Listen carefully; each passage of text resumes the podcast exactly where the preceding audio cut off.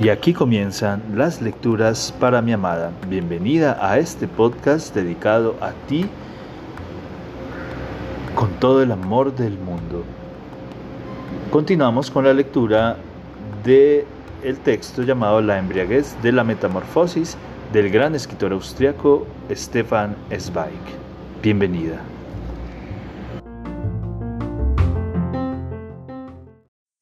Seguimos leyendo La embriaguez de la metamorfosis del genial escritor austriaco Stefan Zweig. Respira con dificultad. Sé que es una tontería, que siempre golpean al equivocado, que siempre padece quien no debe. Sé que son unos pobres perros y ni siquiera tontos porque actúan de la manera más inteligente, se resignan, se dejan morir, de modo que no se siente nada, pero a mí, al estúpido, siempre me entran ganas de bofetear a estos pequeños satisfechos, de retarlos a que salgan de sí mismos. Se juntan, tal vez con el único fin de estar dentro de una horda y no tan solo sumidos en ellos mismos. Sé que es una tontería, que obro contra mis propios intereses, pero no puedo evitarlo. Estos once años venenosos me inundaron de odio hasta el punto de que me oprime la garganta. Quiere salir por los labios donde quiera que esté, y entonces me voy corriendo a casa o a la biblioteca popular. Pero ya no me gusta leer las novelas de hoy en día no me interesan. Estas historietas de cómo Hans consigue a Gret y Gret a Hans y de cómo Paula engaña a Johan y Johan a Paula me dan ganas de vomitar. Y los libros sobre la guerra. A mí que no me venga nadie con cuentos.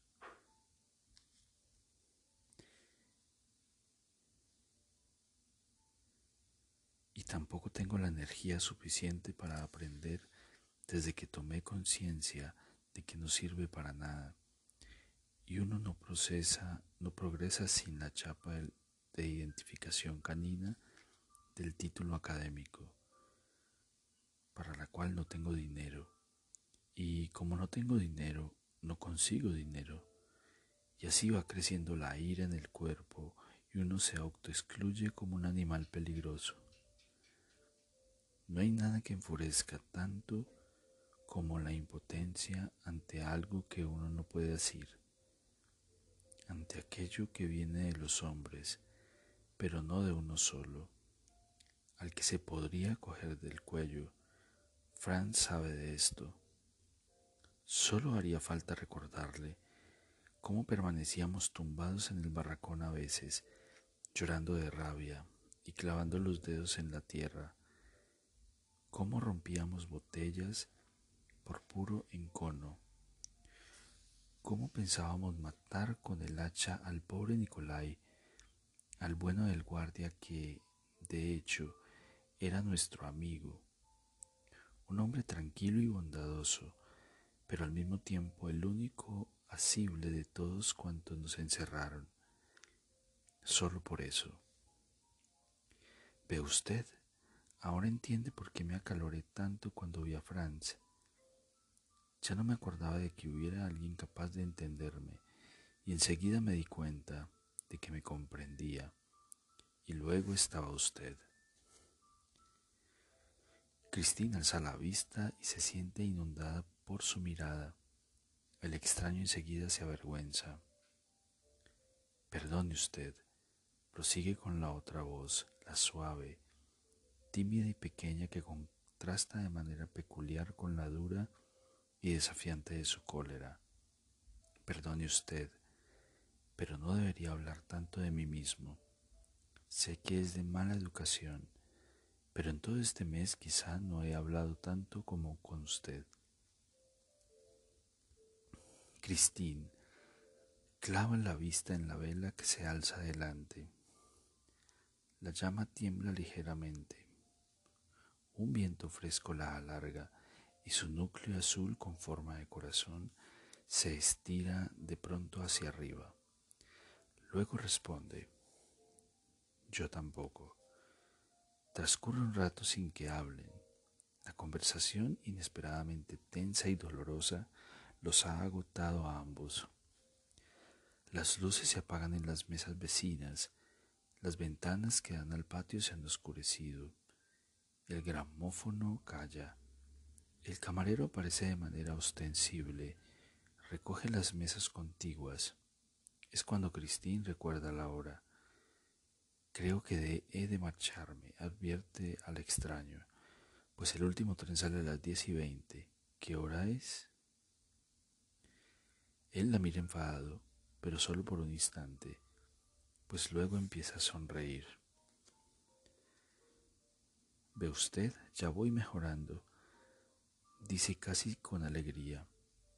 Si me lo hubiera preguntado hace una hora, el pequeño mordedor que hay dentro de mí se habría abalanzado sobre usted. Pero ahora ya puedo decírselo como a un compañero, como a Franz. Por ejemplo, empeñé mi reloj, no tanto por el dinero, pues es un reloj verdaderamente bonito, de oro con brillantes. Se lo regalaron a mi papá cuando en una cacería en la que participó el archiduque se encargó de preparar la comida para satisfacción de todos. Y comprenderá usted, a decir verdad, usted lo comprende todo. Comprenderá, digo, que resulta chocante sacar un reloj de oro con brillantes en una obra. Además, allí donde resido tampoco es normal andar con un reloj como este. Pero como tampoco quería venderlo, me sirve de reserva de hierro por así decirlo. Por eso lo empeñé, sonría Cristín como si hubiera conseguido un logro importante.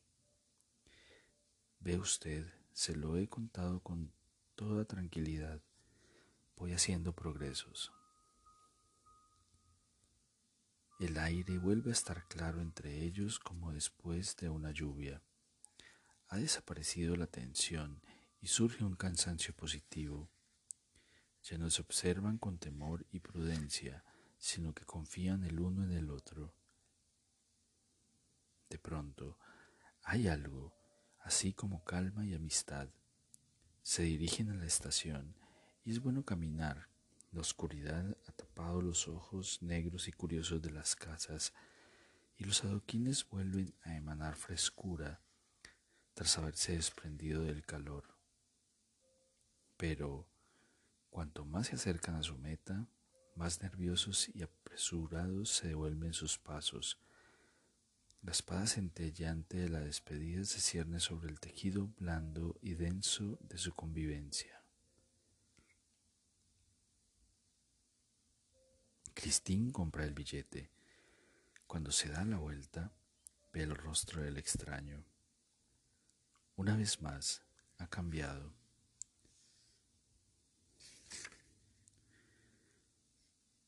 Se proyectan sombras desde la frente sobre los ojos. Se ha apagado la luminosidad agradecida que ella sintió con regocijo y en ese preciso instante en que cree pasar inadvertido, recoge la capa como si tuviese frío. Cristín siente compasión. Volveré pronto, dice, próximo domingo a buen seguro. Y si usted tiene tiempo, entonces... Siempre tengo tiempo. Es más o menos lo único que poseo, y en abundancia para colmo. Pero no quiero, no quiero. Se detiene. ¿Qué es lo que no quiere? No quiero, quiero decir, no quiero que se moleste por mí. Ha sido tan buena conmigo. Sé que mi compañía no supone ningún placer en el tren quizá o mañana se preguntará por usted, ¿para qué detenerse en lamentos ajenos? Lo sé, a mí me pasa lo mismo. Escucho y me conmueve cuando alguien me cuenta alguna situación difícil en su vida.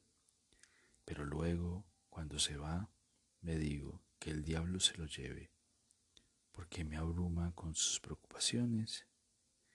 Cada cual ya tiene bastante consigo mismo, o sea que no se sienta obligada ni piense que a este hombre hay que ayudarle, ya me las arreglo yo solo. Cristín no aparta la mirada, no aguanta mirarlo mientras se asoma, se asola a sí mismo. La atormenta, pero él malinterpreta su gesto, cree que se siente ofendida y enseguida aparece, tímida y tenue, la segunda voz, la voz pueril después de la obra, colérica y maligna. Lo que quiero decir, claro está, es que me alegría, me alegraría mucho, pero solo pensaba que, dado el caso, lo que quería decir es que balbucea inseguro e intenta mirarla con una expresión infantil y consternada, como pidiendo perdón. Y ella comprende su balbuceo, entiende que este hombre duro, apasionado, doblado por la vergüenza, quiere pedirle que vuelva y carece de valor suficiente para ello. Algo crece con fuerza en ella, compasión y calidez maternal a la vez. La necesidad de consolar a este hombre a un tiempo feroz y humilde, de ablandar su orgullo, con un gesto, con una palabra, querría acariciarle la frente y decirle, niño tonto, pero le da miedo, porque es vulnerable. Para romper la situación embarazosa, dice, lo siento, pero creo que ahora he de marcharme. ¿Lo siente? ¿Lo siente de veras? Pregunta con insistencia y la mira deseoso, y la desesperación de la soledad se manifiesta con una postura refleja, que refleja toda ella impotencia. Christine percibe de antemano el momento en el que él se hallara solo en el vestíbulo de la estación, mirando desesperado el tren que se aleja y lo deja solo en la ciudad, solo en el mundo. Nota que el hombre se aferra a ella con todo el peso de su sentimiento. La mujer vuelve a estremecerse el ser humano que hay en ella vuelve a sentirse deseado, más deseado que nunca, y se siente confirmado en todo su ser, en todo su sentido. Es una maravilla sentirse por fin amada y de pronto prorrumpe el ansia de compensar este placer. Y toma una decisión. En un santiamén antes de que llegue al pensamiento, es un impulso de desgarro. Se vuelve, se acerca a él fingiendo que reflexiona, cuando de hecho ya ha tomado la decisión en su inconsciente. A decir verdad, podría quedarme con usted y coger el tren de mañana a primera hora, a las cinco y media Así llegaré a tiempo a mi estúpido trabajo. En la mira de hito en hito, Christine imaginó que unos ojos pudiesen iluminarse tan, tan de repente. Es como cuando una cerilla se enciende en una habitación oscura. Todo es luz, todo vive en sus rasgos. El extraño ha comprendido con la intuición lúcida eh, del sentimiento de pronto se arma de valor y la coge del brazo. Sí, dice y resplandece. Sí, quédese, quédese. Cristino pone resistencia que la coja del brazo y la guíe. El brazo del hombre es fuerte y cálido y tiembla de alegría, y el temblor se le transmite a ella de forma involuntaria. Cristín no pregunta a dónde van. ¿Para qué preguntar si da lo mismo? Ella ha tomado una decisión. ha entregado su voluntad de manera deliberada y disfruta de esta entrega. Todo en ella se relaja y por así decirlo se desconecta. La voluntad, el pensamiento. No piensa si ama a este hombre al que apenas conoce. No se pregunta si lo quiere con voluntad decidida. Solo disfruta de haberse desprendido de la voluntad disfruta de la irresponsabilidad del sentimiento y del placer de la liberación. No le preocupa lo que pueda ocurrir, solo siente el brazo que la guía y se entrega sin voluntad alguna, como madera que flota en el agua, y siente el placer mareante de la caída a velocidad vertiginosa. A veces cierra los ojos para sentir con más plenitud el hecho de ser guiada, de ser querida. Luego se reproduce un momento de tensión, él se detiene y se empequeñece. Me encantaría, encantaría pedirle que viniera a mi casa. Pero es que, es que no puede ser, no vivo solo, hay que atravesar otra habitación. Podríamos ir a otro sitio, a un hotel donde se alojó usted ayer. Podríamos. Sí, responde ella, sí. No sabe por qué la palabra hotel no le da terror, sino un brillo nuevo. Ve la habitación lustrosa como si fuese a través de una nube. Ve emerger los muebles centellantes el silencio rumoroso de la noche y el respiro poderoso de la engadina. Sí, dice ella, desde las lágrimas de un amor suave y dócil.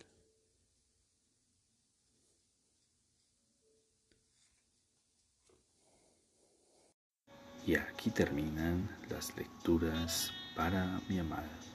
Espero este capítulo haya sido de tu agrado. Te amo, te amo con todo mi ser, todo mi corazón.